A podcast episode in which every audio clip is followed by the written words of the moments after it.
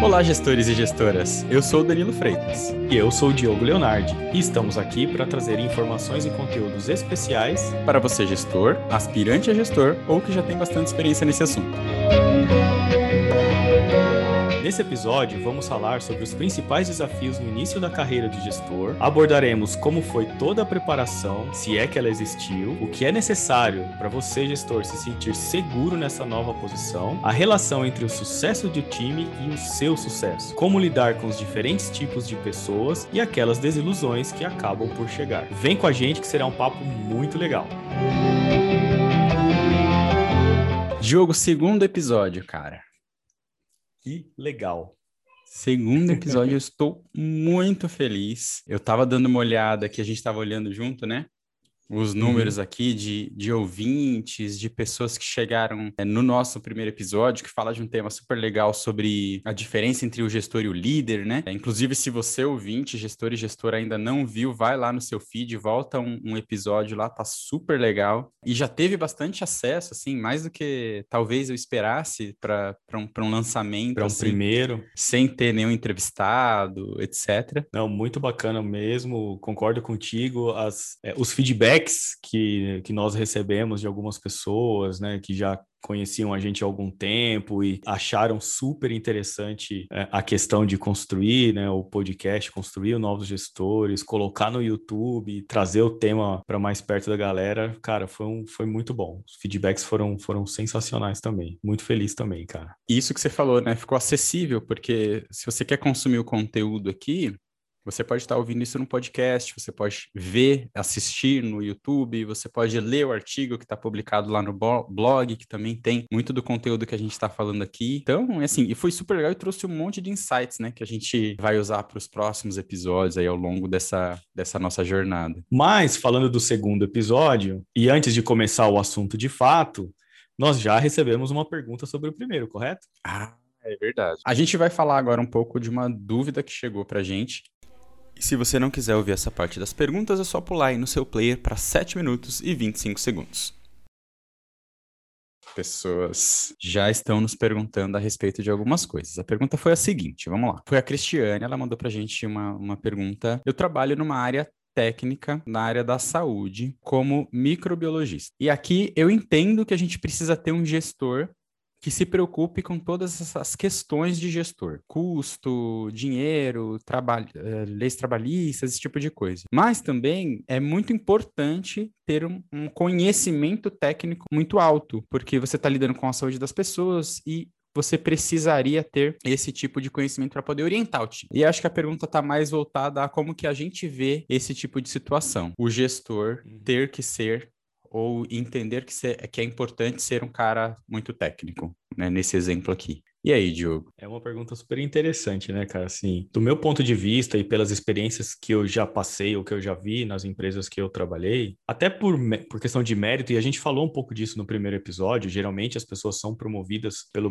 pelos méritos mais técnicos, porque desenvolveram bons trabalhos, desenvolveram bons projetos. De fato, no meu entendimento, se você tem um conhecimento técnico para aquela área pela qual você está gerindo, facilita algumas questões. Mas também, em contrapartida, eu não vejo isso como um limitador total. As empresas hoje elas trabalham, tem muita questão da carreira em Y. Então, tem a carreira normal, que seria a carreira de gestão, e tem a carreira em Y, que seria né, a carreira de pessoas mais técnicas, e aí essas pessoas, em teoria, elas não têm nenhum tipo de trabalho com é, o time em termos de relações trabalhistas, processos de avaliação, ela pode até contribuir, mas não é a responsabilidade dela. Então, no meu ponto de vista, é interessante de que o gestor ele tenha esse conhecimento técnico, mas não precisa ser um limitante. Até porque, fazer um comparativo com a área de tecnologia, por exemplo, que nós dois somos da área de tecnologia. A área de tecnologia ela era uma área muito dinâmica a cada semana parece que surge alguma coisa nova, uma tecnologia nova, uma linguagem de programação diferente, uma metodologia diferente, um framework de trabalho diferente. E aí o gestor, que já está lá na posição de gestor, o que ele faz? Ele evolui, ele vai tentando adquirir conhecimento, mas não no nível tão detalhado como se ele estivesse numa cadeira de desenvolvedor, de engenheiro, de analista, por exemplo. E ele pode também, falando, eu comentei da carreira em Y, ele pode trazer o apoio de um especialista para ele nessa questão gestão se o time precisar de um detalhamento muito mais técnico do que ele tem conhecimento, por exemplo. Eu acho que é muito importante ele saber das possibilidades. Você tem que ter um passado naquela área, Isso. na minha visão. Uhum. Tá? Eu, eu não me sentiria 100% confortável gerindo um hospital, por exemplo. Eu vou falar aqui até para a área de TI ser muito ampla, né? Uma área de telecom, por exemplo. Porque eu Exato. sei que existem especificidades e que existem caminhos que eu não, nunca passei na minha vida e eu não saberia direcionar. Mas hoje, eu não mesmo na minha área onde eu atuei, talvez se eu parasse na frente de um computador para desenvolver do zero alguma coisa, eu não eu teria bastante dificuldade, né? No entanto, eu sei é. do que é possível, do que não é, o que, que é uma dificuldade, que é dificuldade de verdade. Então, nenhum liderado meu me enrola. Eu acho que esse é o ponto principal. Exatamente. É, eu consigo é. direcionar ele para o caminho em que ele vai chegar. Poxa, não está conseguindo, não está indo, preciso de uma pessoa muito mais técnica para ajudar ele. Poxa, eu tenho um especialista que me apoia. É, acho que é nessa linha mesmo mesmo, assim. É interessante que o cara tenha um conhecimento técnico, mas o nível de profundidade é que é a diferença. É, como você falou, é óbvio que a gente de tecnologia, eu não vou liderar uma equipe, por exemplo, na área da Cristiane. Eu não tenho competência nenhuma para fazer isso. Nem se eu fosse o estagiário lá da equipe, eu não conseguiria. Então, gerir ia ser uma grande dificuldade a profundidade é que vai fazer talvez um pouco de diferença é, se a equipe precisar de um apoio mais técnico. Mas aí, como você falou, o líder, o gestor, ele pode utilizar do apoio de um especialista. De um especialista, na, sim. Naquele sim. tema. Até para a equipe não se sentir órfã, né? Acho que esse é o, é o importante. Como eu disse, eu não me sentiria confortável liderando uma equipe é. de um assunto que eu não domino absolutamente nada. Mas existem empresas em que isso é uma realidade. Você tem um gestor que vai se preocupar muito mais, por exemplo, com parte financeira, e ele é gestor de uma equipe técnica e tem os, os especialistas ali que dão suporte para ele. É uma questão até de, em alguns casos, de confiança, eu diria, não sei. E, e algumas dificuldades elas surgem por conta disso. E aí, como é que o gestor ele consegue se organizar ou se movimentar, ou para adquirir conhecimento, ou para lidar com a situação de fato e sair de um, de um problema ou de um conflito dentro da equipe, enfim. Agora, Diogo, nosso tema de hoje. Primeira gestão, desafios. Esse tema é um pouco polêmico às vezes. É. Mas a gente está aqui para isso, vamos destrinchar um pouco dessa, dessa situação. Você se, você lembra ainda nitidamente como foi o seu primeiro, quando você se tornou gestor pela primeira vez, ali saiu da liderança informal e, e ganhou a cadeira de fato? Eu lembro, eu lembro que foi até uma situação um pouco diferente, porque quando eu comecei a liderar, eu comecei a liderar uma, uma área pela qual eu ainda não conhecia as pessoas. Então eu não fui é, promovido, ou melhor, eu não fui alçado né, ao cargo de gestão dentro da mesma área em que eu atuava. Então as pessoas eram diferentes. Só ali você já tem uma dificuldade porque você foi colocado naquela posição, então você precisa de alguma maneira é, rapidamente conseguir ganhar a confiança das pessoas. Essa habilidade você precisa, assim, tem que ser rápido, porque se as pessoas não te, ainda não te conhecem, como é que elas vão confiar em você ou confiar no, nas suas orientações ou no seu trabalho, enfim. Isso tem uma, uma, uma questão bem interessante. Mas acho que o ponto principal, cara, e aí depois você vai contar um pouquinho de você também, assim, a maior dificuldade quando você passa para o primeiro nível de gestão é você deixar de executar. Eu tinha, cara, uma vontade imensa de pegar as coisas e fazer. Nossa, Principalmente. Nem me fale, nem me fale. não é? Eu pedi para cortarem quando... meu acesso no sistema. É, cara, mas às vezes você tem que fazer isso mesmo. Eu falei, não, tira meu acesso, porque senão eu não, eu não tô conseguindo fazer a gestão das pessoas, porque eu ainda tô toda hora olhando os relatórios, eu quero saber como é que, como é que tá, se aquilo ali é aquilo mesmo, sabe? Aquelas verificações que eram muito manuais. Não, aí eu falei, não, eu entendi, eu preciso que tire meu acesso. Vai lá, corta. Ah, você tem certeza, Danilo? Eu falei, não tem, pode, tira. Corta. E aí tem uma questão também, porque assim, você cortou acesso, por exemplo, e aí você começa a medir a velocidade com a qual as pessoas vão realizando as tarefas. E muito provavelmente você vai achar que elas estão mais devagar do que, do que você gostaria, ou do que se fosse você realizando. Pode até não ser, mas você fica com essa, com essa percepção e você cara, quer pôr a mão na massa, porque você começa a receber uma cobrança né, do seu gestor, provavelmente, para aquela tarefa, e aí você entra num desespero. Não, e você pensa, eu fazia, qual que é a dificuldade? Até ontem eu fazia, se eu precisasse, eu entregava. Uma coisa interessante, assim, quando eu fui para o meu primeiro cargo de gestão, eu fiz várias entrevistas, assim, não foi uma, não foi duas, foram, assim, algumas dezenas de processos que eu fiz até eu Sim. encontrar uma vaga que desse o match comigo e com a minha experiência e tudo mais. E isso foi muito bom para mim porque eu ouvi várias coisas diferentes, né? E uma delas foi justamente essa, ó, oh, Danilo, a principal dificuldade que você vai ter quando você virar essa chave é que hoje você é um analista sênior, né? Independente da área em que você atua, gestor e gestora que está ouvindo a gente, existem as graduações lá, né? De, de cargos normalmente, né? Em TI é muito comum, TI no mundo corporativo em geral de serviços, né? A gente ter o júnior, o pleno e o sênior. E como analista uhum. sênior, você voa, né? Essas foram as palavras que, que essa entrevistadora na época me falou. Como analista sênior, você voa e é por isso que você está preparado para participar desse tipo de processo. Você vai ter que entender que nem todo mundo voa.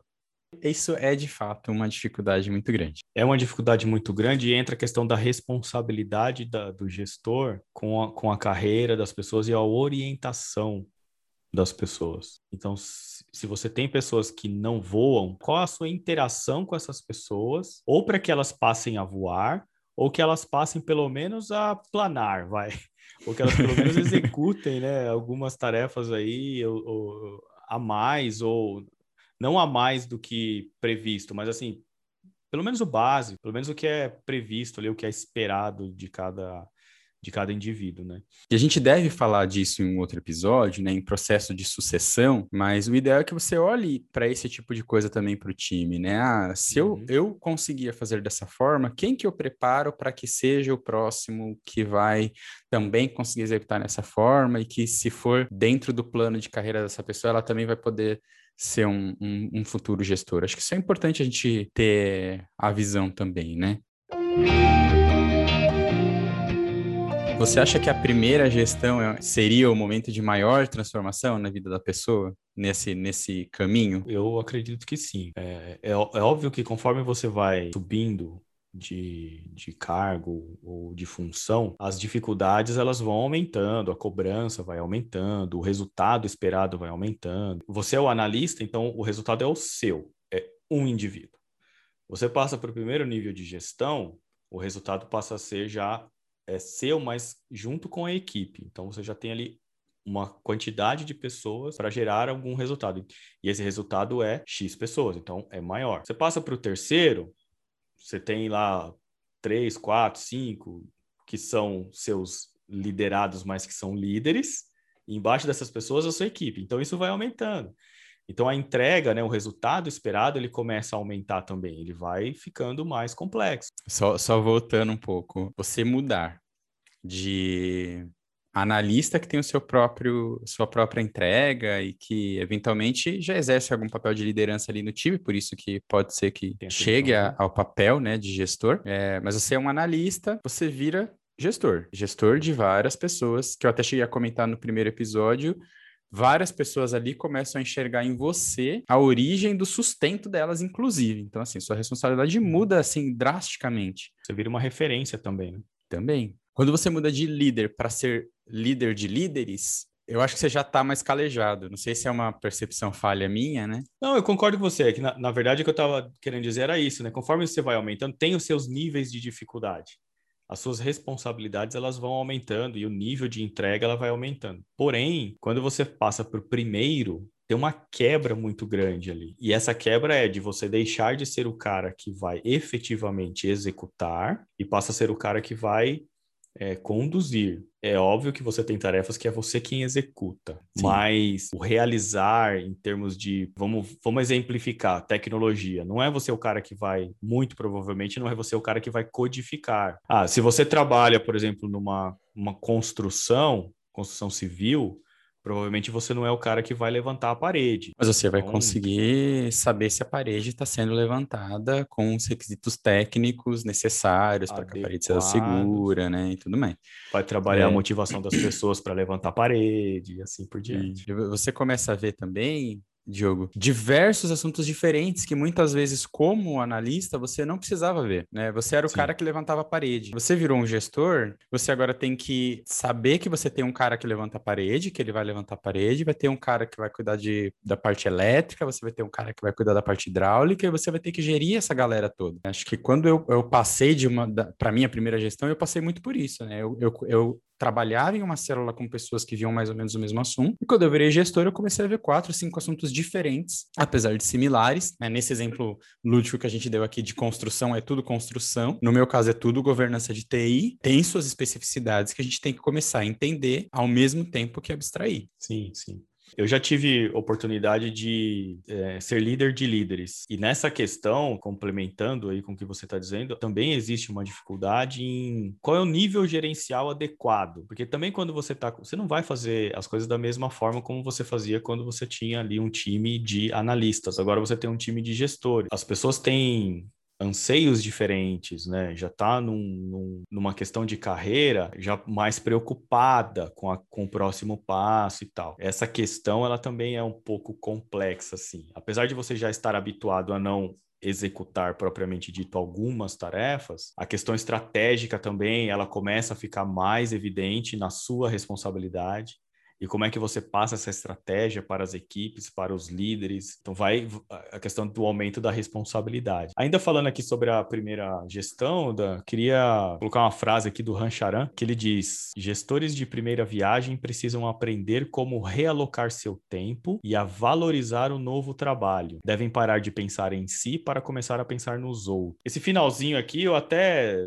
acho que não parar de pensar em si, mas começar a pensar mais nos outros. O trabalho de pensar em si, ele, ele não é eliminado. Mas acho que a primeira frase de realocar o seu tempo e valorizar o novo trabalho, acho que a gente tem que puxar, porque a realocação do seu tempo está muito associado ao não executar, porque você vai querer executar. E as novas tarefas do seu cargo, você não vai poder deixar de executar também. É isso, que as pessoas às vezes não separam. Eu vi isso num podcast que eu estava ouvindo esses dias. Você precisa entender que o trabalho de gestão de pessoas é trabalho. Isso é um pouco difícil. Pode parecer óbvio o que a gente está falando aqui, né? Nessa essa frase pode parecer muito óbvio, mas quando você passa e você diz, não, eu vou por exemplo, fazer reuniões one-on-one com o meu time. Você vai gastar um tempo da sua agenda para isso. Isso é o seu trabalho. Exatamente. O, o seu analista, o seu liderado vai te chamar para discutir o plano de carreira dele com você. Isso é trabalho. Sim. É, essa categorização fica mais difícil. Ele vai te chamar para conversar porque ele também está frustrado com uma atividade dele ou com um colega de trabalho dele que não está, talvez, com toda a performance ou todo o empenho dentro daquela atividade. E aí começa a, a, os conflitos e como é que você lida com os conflitos, como é que você resolve os conflitos. E isso é o seu trabalho. É importante, Diogo, ter uma preparação para esse momento. O que que essa preparação ajuda, né? É importante a preparação, é interessante que nós, como pessoas que queremos alçar, trabalhar em cargos de gestão, a gente tenha um, um, plano de desenvolvimento muito bem desenhado. Aliás, nós vamos falar sobre esse tema também. E aí, para os nossos ouvintes aqui, próximo episódio a gente vai falar sobre plano de desenvolvimento. Tem um convidado super especial que a gente vai chamar. Quem será? Então, quem será? Quem será? Quem será? É um complemento aqui para esse para essa primeira pergunta aqui com relação ao desenvolvimento do líder. Então ele ele trabalhar um plano bem robusto, bem conciso, entender quais são os desafios, então procurar gestores em que ele vê referência, conversar com esses gestores, falar como eu devo me preparar, com o que eu devo me preocupar, quais são os treinamentos que eu preciso fazer ou poderia já iniciar, para que ele fique mais preparado na hora de assumir a cadeira. Então, ele, ele não cai ali, caiu de maduro, né, dentro do, do cargo, e aí ele começa a aprender as coisas a partir daquele ponto eu acho que ele tem que ter sim uma preparação anterior. É, eu acho que é super importante e é como, como eu falei, às vezes você se preparar para um cargo é você, como você disse, conversar com outras pessoas. Quando você passa por alguns processos de seleção, isso também te ajuda, porque você vai ouvir feedbacks do tipo, olha, parece que você não está preparado para isso, né?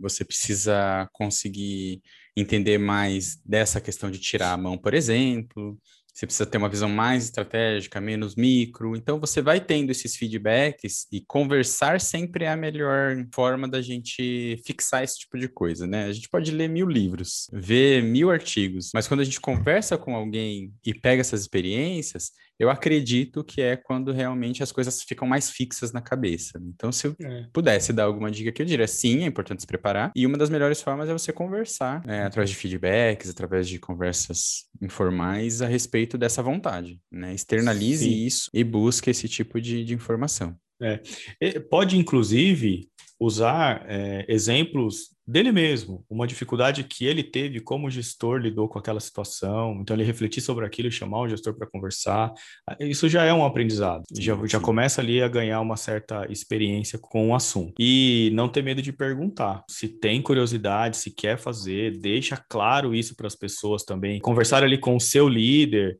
ou com o seu gestor, deixando claro para ele é, que você tem esse objetivo, que você quer alçar é, novos voos na carreira de gestão também é importante, porque ele, como gestor, pensando na sua evolução profissional, também pode te ajudar nesse sentido, com relação à orientação do que de fato ele pode realizar em termos de treinamento ou conhecimento, sem que você precise ficar perguntando toda hora também. Será que a gente consegue citar aqui algumas dessas, dessas habilidades, né, desse novo foco que o gestor tem que ter, ao invés de realizar tarefas? Que acho que isso ajuda um pouco o nosso ouvinte aqui, o gestor e a gestora, a entender que esses são, eventualmente, habilidades que ela vai ter que colocar uhum. no plano para que ela se desenvolva, né? Eu acho que algumas habilidades, é, talvez que ele vai precisar muito rapidamente é a questão do feedback. Então, saber fornecer um bom feedback, quais são os passos que ele tem que seguir, o que, que um feedback precisa conter dentro da, daquela reunião, o que é um feedback, enfim. Tem empresas que têm um processo muito formal de feedback, então talvez ele até já saiba isso, até pelos feedbacks que ele recebe. Mas um treinamento aí de feedback eu acho que é legal. Um treinamento, por exemplo, de, de liderança mesmo, gestão e liderança, conceituação, gestão de conflitos, escuta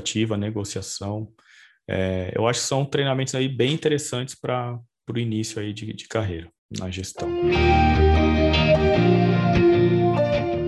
E o relacionamento com os outros gestores também é algo que acaba ficando evidente ali, né? Assim, eu tinha um gestor e ele era quem me delegava, quem me acompanhava, e agora eu virei gestor e os outros gestores com quem algumas vezes eu nem tinha tanto contato viraram meus pares. Uhum. E agora? É, eu acho que muito semelhante à equipe, uma das primeiras coisas é a construção de um bom relacionamento. O bom relacionamento nos níveis, o bom relacionamento é bom para qualquer etapa da vida, certo?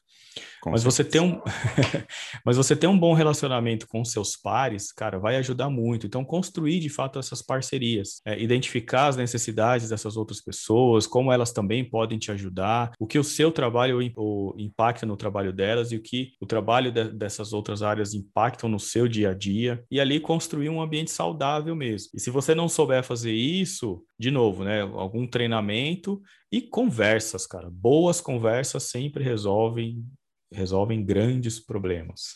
É, tô vendo, tô vendo que o, se, se, esse, se esse episódio aqui for ter um lema, vai ser conversas. Né? Conversas. Que eu acho que a gente já falou algumas vezes aqui. O funil vai diminuindo quando você vai aumentando nessa escala, né? Gestor, gestor de gestores e por aí vai. Corre o risco de eu achar que agora que eu virei um gestor, eu virei inimigo dos meus pares, ao invés de parceiro, como a gente está tá comentando aqui? Olha, cara, assim, eu acho forte a gente dizer isso, sabe, de inimigos e tal. É, são todos profissionais, né? Todos adultos, é, todos ali trabalhando para a empresa. Então, não vejo dessa forma, cara. Eu acho que se você, né, a pessoa que é, é, alcançou aí um resultado para virar gestão é porque ela já tem ali uma relação de confiança com provavelmente com outros gestores também e tal. Então, na verdade, cara, não pode pensar nisso. Perfeito. né? Você sabe que eu, eu tô aqui que... para provocar, né? É, não coloque isso em pauta, porque eu acho que vai trazer, na verdade, mais dificuldade, sabe? Se você ficar pensando nisso, pô, o cara não gosta de mim, fulano não gosta de mim, cara, esquece. Tá todo mundo ali, né, para atingir um objetivo dentro da área ou dentro da empresa e vamos resolver junto, vamos caminhar juntos. Acho que parceria, construção de parcerias faz toda a diferença. Acho que olhar. Bora trabalhar, né? Acho que é, bora é ponto, né? trabalhar. Né? Cara, esquece isso aí. Isso aí são, se acontecer, são conflitos que vão acontecer ao longo do dia a dia, e pode ser com seus pares, com seus líderes, com seus liderados, é, com seus parceiros em outras áreas, por exemplo, e aí é como você resolve o conflito. Qual vai ser o seu jogo de cintura para resolver esse problema? Quais as suas habilidades que você vai pôr em prática para resolver esse problema? Agora, Danilo, a gente falou bastante também das, das habilidades a serem desenvolvidas e tal. Como é que você vê nesse nível agora, já falando da primeira gestão, a questão da comunicação. A comunicação com seus líderes, a comunicação com seus liderados, comunicação com seus pares. Como é que você vê essa, essa relação? Olha, vou parafrasear aqui um grande comunicador, né, que não é do meu tempo, mas ele já dizia lá atrás que quem não se comunica se estrumbica. Né? Se estrumbica. É, nem sei se é assim que pronuncia essa palavra, mas enfim. Isso, isso é uma coisa muito importante, porque a gente precisa entender que a comunicação é parte do dia a dia e você, como gestor, vai passar o dia comunicando e sendo comunicado. Então, essa comunicação, tanto ascendente, que vai para o seu gestor, quanto descendente, que vai para os seus liderados, assim como lateral para os seus pares, né? Ela uhum. tem que acontecer e você tem que entender e, e tentar, o, o, tanto quanto possível, entender o objetivo que aquela comunicação está chegando até você. Né? Muitas vezes um, um liderado te traz um problema e ele não tem a real vontade, vamos dizer assim, um real objetivo de que você resolva o problema. Ele, na verdade, quer te mostrar que algo está acontecendo e que ele já está lidando com aquilo, né? E é um pouco do que uhum. a gente uhum. falou de escuta ativa, né? É tentar você compreender o que está por trás daquela mensagem e ir or orquestrando isso. Então, poxa, você falou já de dar e receber feedback. E, se você não tem uma comunicação clara e você não se abre para essa comunicação, que eu acho que é o principal, né? Você vai ter um pouco mais de dificuldade para lidar com esses com os desafios da primeira gestão. E, e quando eu falo se abre, é tanto para receber descendente quanto ascendente. É, o seu liderado ele pode te dar um feedback. E se você se, se torna aberto para isso, você enriquece muito mais do que se você entender que você não precisa ouvir o, o, alguns tipos de feedback. Não selecione feedbacks para ouvir. Ouça. É. Aí você processa e aí você trabalha. A comunicação ela tem que acontecer nesses três aspectos aqui. Eu ouço, eu processo e aí, eu, e aí sim eu trabalho. Se você ouve e já trabalha, você perde uma parte aqui do, do da, da história. E, e, você falou da, da, questão da comunicação clara, né? Eu acho que ela tem que ser clara, tem que ser transparente. Então, cara, não omite nada, eu acho que é importante isso. É, e quanto mais ela for transparente com seus liderados e com seus líderes, melhor fica a relação interpessoal. Aumenta o grau de confiança e, cara, pode ter certeza que as pessoas vão se motivar mais, porque se é, o liderado, por algum motivo X, entende que aquele gestor por exemplo, pode estar omitindo alguma coisa do time é, de forma deliberada, isso pode trazer conflito para o time. Você tocou num ponto muito importante. Eu posso ter liderados que encaram de forma diferente a mesma mensagem. Por isso é super importante você fazer um raio-x de como é o comportamento de cada um deles. Vai ter liderado que você vai poder dizer, cara, isso é estratégico, eu não posso te contar. E pronto, ele vai para casa, vai dormir bem, no outro dia vai estar trabalhando e produzindo como se nada tivesse acontecido. Entendeu perfeitamente. E você vai ter pessoas no seu time que elas não vão entender se você fala de forma tão clara e tão sucinta. Vai parecer uma grosseria e você não foi grosseiro. Então, fazer esse raio-x do time, assim que você assume uma primeira gestão, vai te ajudar a lidar com cada um deles e obter o melhor resultado de cada um deles. É, não adianta querer tratar todo mundo igual. Eu não sou igual ao Diogo, o Diogo não é igual a mim. Não vai dar certo você falar do mesmo jeito com, com nós dois. Sim, sim. O interessante também é que as pessoas observam isso. Então, a forma como você se comunica com seus liderados, por exemplo, se uma pessoa entende que você foi muito rude ou que você está sendo muito manso, talvez a palavra, não sei se ficou legal, ah, mas tem várias assim palavras, eu pensei em várias e nenhuma era boa. Frouxo, manso, mole, enfim, é, é alguma coisa da assim. língua. é. Então, muito provavelmente, esses dois, eles vão achar que você está agindo errado com aquele colaborador. Sim. Então, isso de alguma forma também, se por um, se porventura você entender que aquilo está causando conflito, você precisa também deixar claro, falar, gente, eu preciso me, eu me comunico com as pessoas da forma que as pessoas melhor vão entender o que eu estou querendo comunicar. Porque faz parte do, do, do seu papel de liderança e de gestão é, saber como as pessoas são, como elas agem em determinadas ações, ou situações? É, como é que elas gostam de receber a informação? Até para você ir para o próximo nível, porque Sim. como gestor você vai ter que cobrar resultado. Uhum. Né? E uhum. como cobrar resultado também é uma forma de comunicação e que a gente também tem formas e formas de fazer. Né? Eu lembro que eu tive uma, uma gestora há muito tempo atrás que ela, quando ela gostava muito de alguém, imagina se ela gostava muito do Diogo, ela chamava o Diogo de cabeçudo. Era isso, era, era, era, mas é o jeito, era o jeito dela. E ela tinha plena consciência de que uma, na, em uma determinada situação ela chamou um colaborador par meu de cabeçudo e que ele se ofendeu. E que ele não gostou, porque ele achou que ela estava sendo muito é, íntima, sei lá, alguma, algo nesse sentido né? Uhum. No momento que aconteceu, ela percebeu, poxa, eu não devia ter chamado ele de cabeçudo. Eu gosto tanto dele, mas eu não posso chamar ele de cabeçudo, que é o jeito que eu expresso que eu gosto das pessoas. então, isso tem essa, esses vieses, né? Lidar com gente é complicado. Por isso que a gente tem que gostar de gente quando vira gestor. Né? Exatamente, é a, é a premissa básica, né? E foi legal nessa questão aí que você falou, ela entendeu Quer dizer, o feedback provavelmente visual do cara foi né, estrondoso, nítido, né? assustou, foi nítido, e ela já reverteu, falou, ó, não chamo mais, provavelmente ela deve ter até pedido desculpas para ele, e nunca mais fez isso, né? Eu vou dar um exemplo aqui que a gente fala que a gente gosta de trazer exemplos aqui para o podcast para os nossos ouvintes, né? Quando eu assumi a primeira posição, o acompanhamento das atividades eu fazia igual para todo mundo. Ninguém me falou que eu tinha que fazer diferente. E eu também achava que não precisava fazer diferente. é porque a gente funciona de um jeito, né? Então a gente Exatamente. quer imprimir o nosso jeito. Né? Exatamente. Então eu fazia quase que um acompanhamento diário com as pessoas é, para saber em que ponto estava, o que, que se estava com dificuldade, se não estava, etc, etc. Cara, tinha gente que detestava. Por quê? Porque achava que eu estava pressionando, que eu estava muito em cima, que eu não estava responsabilizando. Né?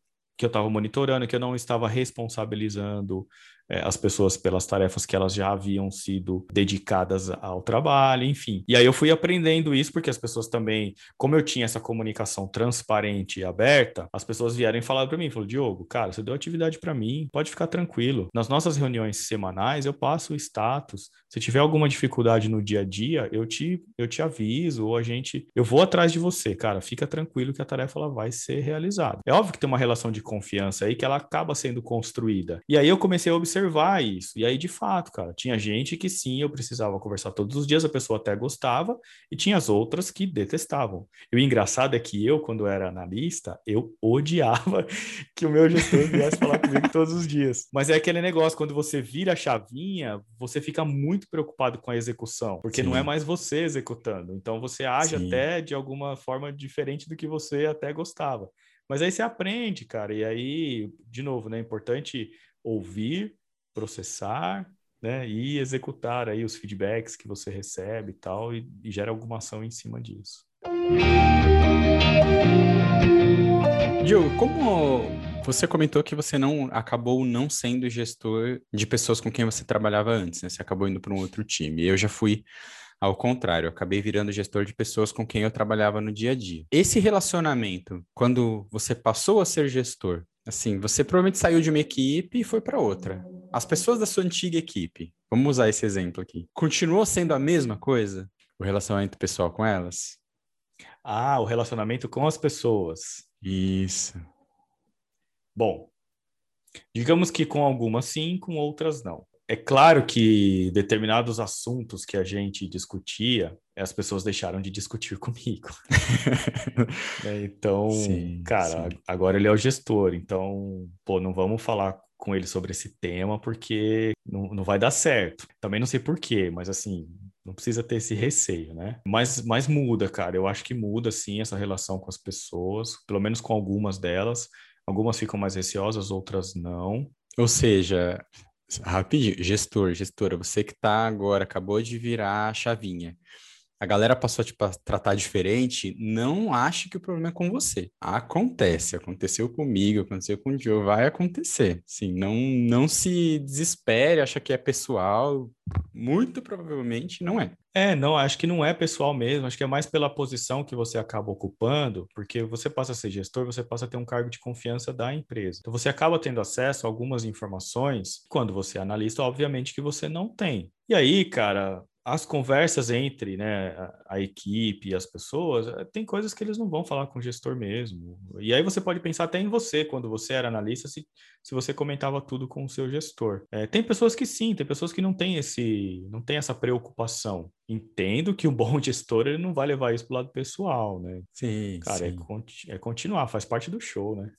Sim, sim. A gente falou aqui um pouco de se preparar, de fazer um plano, a gente falou aqui de algumas competências e habilidades que o pessoal pode procurar, cursos ou conversas para ir evoluindo, né? Mas assim, tem algumas organizações que elas têm processos um pouco mais formais do que a gente chama de mentoring e coaching. Qual que é a vantagem disso para para quem está aspirando a cadeira de gestão ou está chegando numa gestão agora, Diogo? Se a empresa fornece esse processo e está institucionalizado dentro da organização, aproveite. Você, como profissional, aproveite. Cara, você fazer um processo de mentoria com um diretor, um superintendente, aí depende da, da nomenclatura, um gerente executivo, enfim, aí cada empresa tem uma. Cara, faz. Por quê? Porque a experiência dele vai agregar muito para você em termos de conhecimento. Eu fiz, o Danilo fez, eu acho que a gente viu a diferença que isso faz, né? Assim, até para o nosso plano de desenvolvimento, eu acho que é interessante. O processo de coaching, ele já é um pouco diferente do mentoring. Até pode ter dentro da empresa, se o cara tiver uma formação específica, por exemplo, para poder trabalhar como coach. É, existem algumas instituições no Brasil que fornecem capacitação para isso. Mas procurar uma pessoa externa também é interessante, porque ela não tem o viés da empresa. Então, ela pode trazer conteúdo diferenciado para você. Né? Um processo de coach ele vai trabalhar aí a, o uso de algumas ferramentas, inclusive de autoconhecimento, para você ampliar um pouco o seu horizonte e saber o que de fato é um bom caminho para você seguir associado ao que você gosta de fazer, por exemplo, perfil comportamental, inclusive. Então, esses processos eles fazem você crescer como profissional, dado um objetivo que você procura.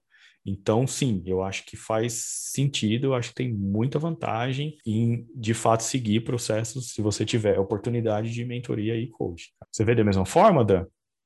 Eu vejo também, Diogo. Eu acredito muito, voltando para nossa palavrinha-chave aqui do episódio, né? Essa conversa. Se você consegue fazer a conversa com alguém que está numa posição mais executiva, que tem uma visão mais estratégica, normalmente são pessoas mais experientes, então elas conseguem te dar aí um, um caminho para que você não cometa os mesmos erros, né? Isso é muito bom. E uma parte que você falou no final, ela é para mim matadora. Se a sua empresa não tem ou se você não enxerga dentro da organização em que você está essa possibilidade, ah, mas eu vou chegar, eu vou pedir um mentoring para o meu diretor, né? Às vezes é, é menos aberto a esse, a esse tipo de interação, né, hierárquica. É, procura fora. Tem bons profissionais, fala com alguém que, poxa, queria conversar com você a respeito de, de carreira, a respeito de algumas coisas. Tem muita gente legal disponível, tem um monte de, de conteúdo por aí, então é, não se sinta abandonado, porque dentro você está em uma organização que eventualmente é mais hierárquica ou é mais ou não, não dá tanto essa abertura. Eu diria para você primeiro tentar, porque o não você já tem. Eu vou falar agora um exemplo que é bem do comecinho da minha carreira mesmo. Eu estava na faculdade e eu precisava fazer um trabalho. E eu olhava para o meu diretor, e, e, na empresa em que eu trabalhava na época, era um cara que parecia muito carrancudo, assim, sabe? A, a sala dele, né, que era diretores têm sala, né? Ficava no meu andar, assim, dava para eu ver da minha mesa. Era um clima que ficava até meio ruim quando ele passava para entrar ou para sair. Eu queria tanto conseguir fazer essa, esse trabalho e eu queria tanto ouvir a opinião dele, fazer uma entrevista com ele. Será que eu consigo? É, e eu pedi. Eu tinha 19 anos, gente, assim, super início de, de carreira, fazendo faculdade ainda. E ele super me recebeu bem, né? E super Olha gostou de compartilhar a experiência dele. E aí a gente descobriu na conversa que ele era do mesmo bairro que eu nasci. Olha né? só, que bacana. Então, acabou gerando ali algumas, algumas conexões e alguns insights que foram super positivos. E se eu não tivesse tentado, eu não teria conseguido. Eu poderia ter ouvido um não, eu poderia ter ouvido um ah, eu não, não tenho tempo agora, e algum, algo nesse sentido? Poderia, poderia. Era era um risco que eu corria. Mas eu ainda diria, não, mesmo você achando que você está numa empresa muito hierárquica, tenta, chama, tenta chamar o cara. Se você conseguir fazer isso, eu tenho certeza que você não vai se arrepender, porque algum aprendizado você vai ter. Ou que você estava certo, que ele não queria te atender, ou que você estava é, com um medo injustificado. Sim, a chance de um executivo falar não, eu acho que ela é pequena, assim, porque de fato ele, ele quer que a organização cresça, ele quer que tenham pessoas preparadas. Então, o fato até dele compartilhar isso significa de que ele também está preparando pessoas. E essa é uma das características também do gestor, a sucessão. Aí, né, fica a questão aqui para quem também está nos ouvindo. Né? Você que está nos ouvindo, que já é gestor, se o seu líder hoje vier, te, o seu gestor ou o seu líder hoje vier te, e te perguntar quem você está preparando no seu time para te substituir, é importante que você saiba responder. E não é te substituir porque você vai ser mandado, vai ser desligado, vai ser mandado embora, nada disso. É porque você, como gestor, também está se desenvolvendo e querendo um próximo passo. E aí você também tem pessoas de confiança que de repente você também quer que fiquem no seu lugar. Então é de fato preparar e desenvolver as pessoas. É importante pensar nesse aspecto. Mas bem, agora a gente tem que começar a caminhar aqui para o final do episódio, gente. Poxa. o pior é que a conversa vai fluindo, né? Engraçado isso. A gente faz é. pauta, faz pauta e a conversa vai fluindo de uns jeitos que, que acaba ficando muito melhor do que o esperado. Mas aqui a gente falou bastante de preparação, comunicação e conversa. E eu separei de propósito comunicação e conversa aqui, porque eu tenho a comunicação que eu tenho que fazer no meu dia a dia e eu tenho a conversa que eu posso buscar aprimoramentos, né?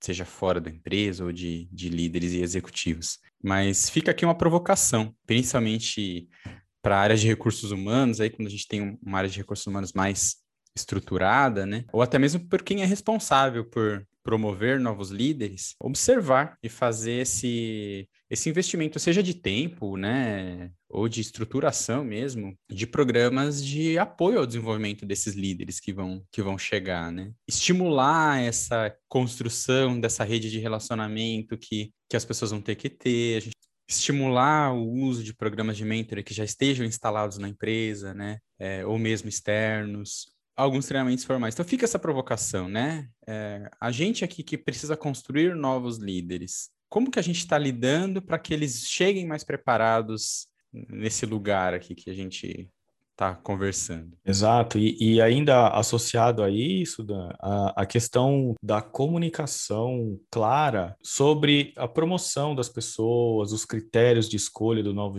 gestor, porque isso traz legitimidade para o processo.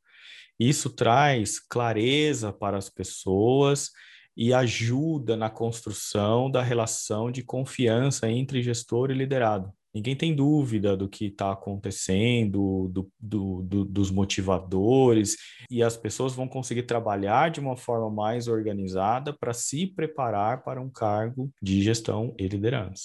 E uma questão também muito interessante para você que vai ocupar um cargo de gestão é você não esquecer da sua experiência. Então, é você trazer a sua experiência para o seu dia a dia, porque isso vai ser um aspecto muito útil na condução das atividades. Então, acredite em si e use a sua experiência, porque aí você vai reduzir essa sensação de insegurança que você possa vir a ter nos primeiros dias ou nas primeiras semanas de um cargo de gestão. Até porque essa sua experiência foi o que te trouxe até aqui. Isso que você também falou, Diogo, a respeito de usar a nossa experiência e o que a gente já aprendeu, também se traduz no daqui para frente, né? O aprendizado que a gente vai ter agora que a gente entrou como gestor vai sendo incorporado camada a camada aqui, sedimentado em cima da sua, da sua carreira e é super importante para o desenvolvimento da liderança, né?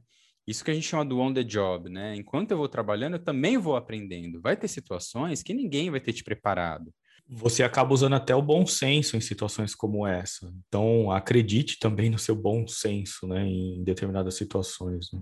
Uhum. É, e uhum. pode ser que todo mundo passe por algumas coisas dessas, né? Se você já passou por alguma coisa nesse sentido, compartilha com a gente também, assim, de um, de um aprendizado on the job que fez. Sempre tem alguma coisa que não tinha como você ter se preparado. Então compartilha aqui com a gente, manda no nosso e-mail, manda na DM aí das nossas redes sociais, e a gente vai trocando uma ideia, a gente fala aqui nos próximos, em algum dos próximos episódios também a respeito disso. Bom, pessoal, infelizmente nós vamos ficando por aqui. Espero que vocês tenham gostado e que voltem para o próximo episódio. Não se esqueçam, a cada 15 dias, um novo conteúdo aqui para vocês. Bom, e se tiver alguma dúvida ou sugestão de tema ou ainda alguma crítica, fiquem à vontade, estamos aqui abertos. Falamos bastante de comunicação e feedback hoje também. É, conversa com a gente. Manda aqui nas nossas redes sociais, arroba Novos Gestores Oficial no, no Instagram, arroba Novos Gestores no Twitter e novos gestores no Facebook. Se você quer comentar alguma coisa específica desse episódio, a gente pisou na bola, não falou alguma coisa, falou alguma coisa errada, quer elogiar também, não tem problema. Quer elogiar a mãe do Diogo, não tem problema. Manda pra gente no inbox, manda DM, sinal de fumaça, coruja, a gente já tem o nosso e-mail também, contato@novosgestores.com.br. O que vier a gente vai ler aqui na gravação junto com vocês, como a gente fez hoje. É, ou, se for o caso, a gente até prepara um episódio especial com esse tema, se for algo que foi bastante comentado. Por fim, eu não quero esquecer aquele pedidinho de sempre se inscreve aqui no canal, seja no Spotify, no Apple Podcasts, onde você estiver ouvindo a gente, vai lá, avalia, dá aquelas cinco estrelinhas. Isso ajuda bastante na divulgação, ajuda a gente a chegar com conteúdo a mais gestores, a mais pessoas que se interessam pelo tema. E até, até o próximo episódio. episódio.